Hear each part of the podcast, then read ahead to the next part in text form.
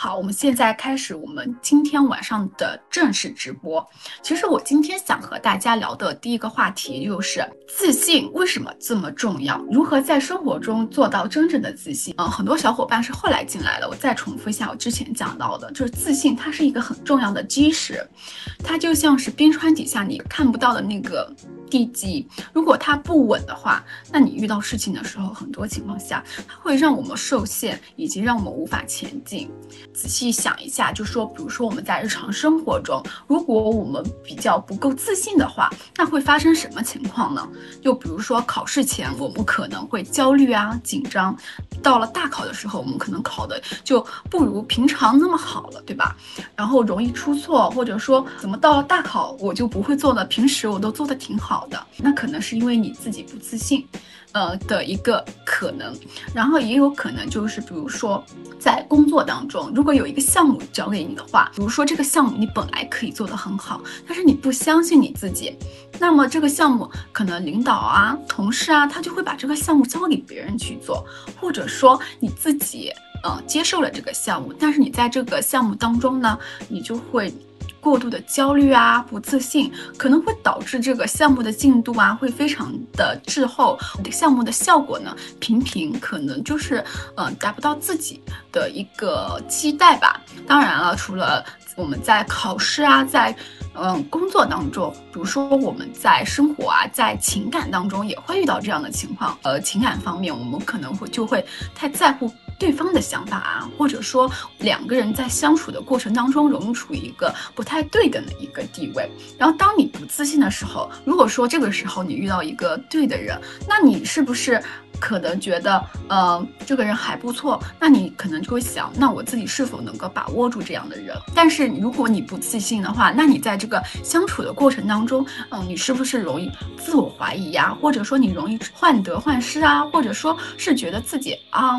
不够好，我配不上啊，或者我不值得啊，或者是这样的情况，都是我们生活日常生活中就是特别典型的一些例子吧。当我们遇到这样的情况的时候，我们要去学会去觉察我们当初为什么不自信，我们当初到底为什么埋下了我们这个不自信的种子，它到底在哪里？这是我们每一个人都要在自身去下功夫的一件事情。有的人可能他是呃小的时候，父母老师啊对他太严厉了，期望很高，然后他可能在成长过程当中一直觉得自己不。够好，或者说，呃，在人生的一些重大的事件上面，我可能没有做好，我的人生好像就这样了。其实不是的，在很多时候，我们在呃以往的生活啊，或者是工作当中啊，我们可能往往会把自己的选择权交给了别人，就是让别人给我们做决定。有的时候，我们的内心也会觉得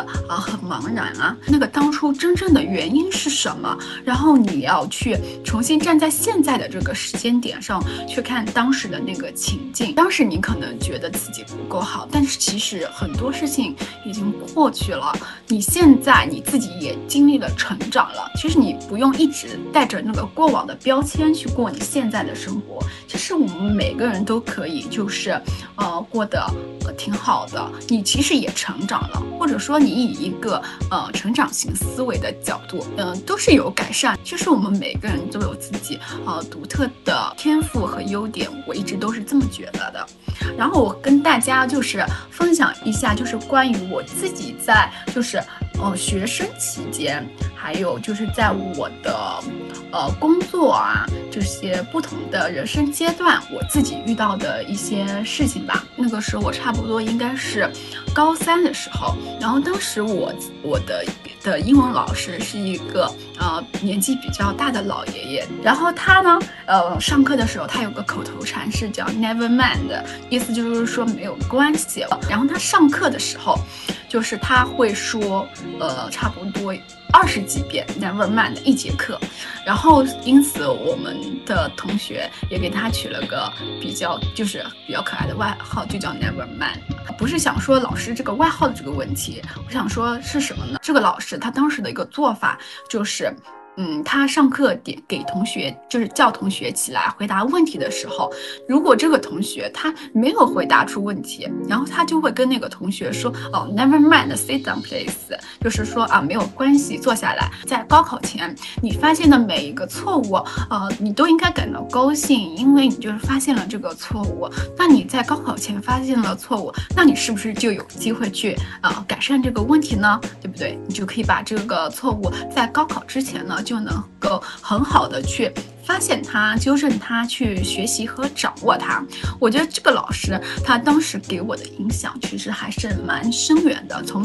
你回想人生的一些经历之后，其实这个老师在我的生命当中就萌下了一个种子，就是哦，你不要害怕失败，其实呃 OK 的都是 OK 的。然后在我们很多时候啊，就是如果我们经历了人生的一些失败啊，或者说你觉得自己呃做的不太好的地方，我们当时。就会觉得认为这件事情是好或者是不好，你当时是根据自己的一个偏好去定义这件事情是好还是不好的，害怕自己失败。其实我们有的时候更多的是因为我们有的时候太在意外界的眼光了和别人的一些评价。看来啊，其实嗯，只有我们自己才能定义我们自己。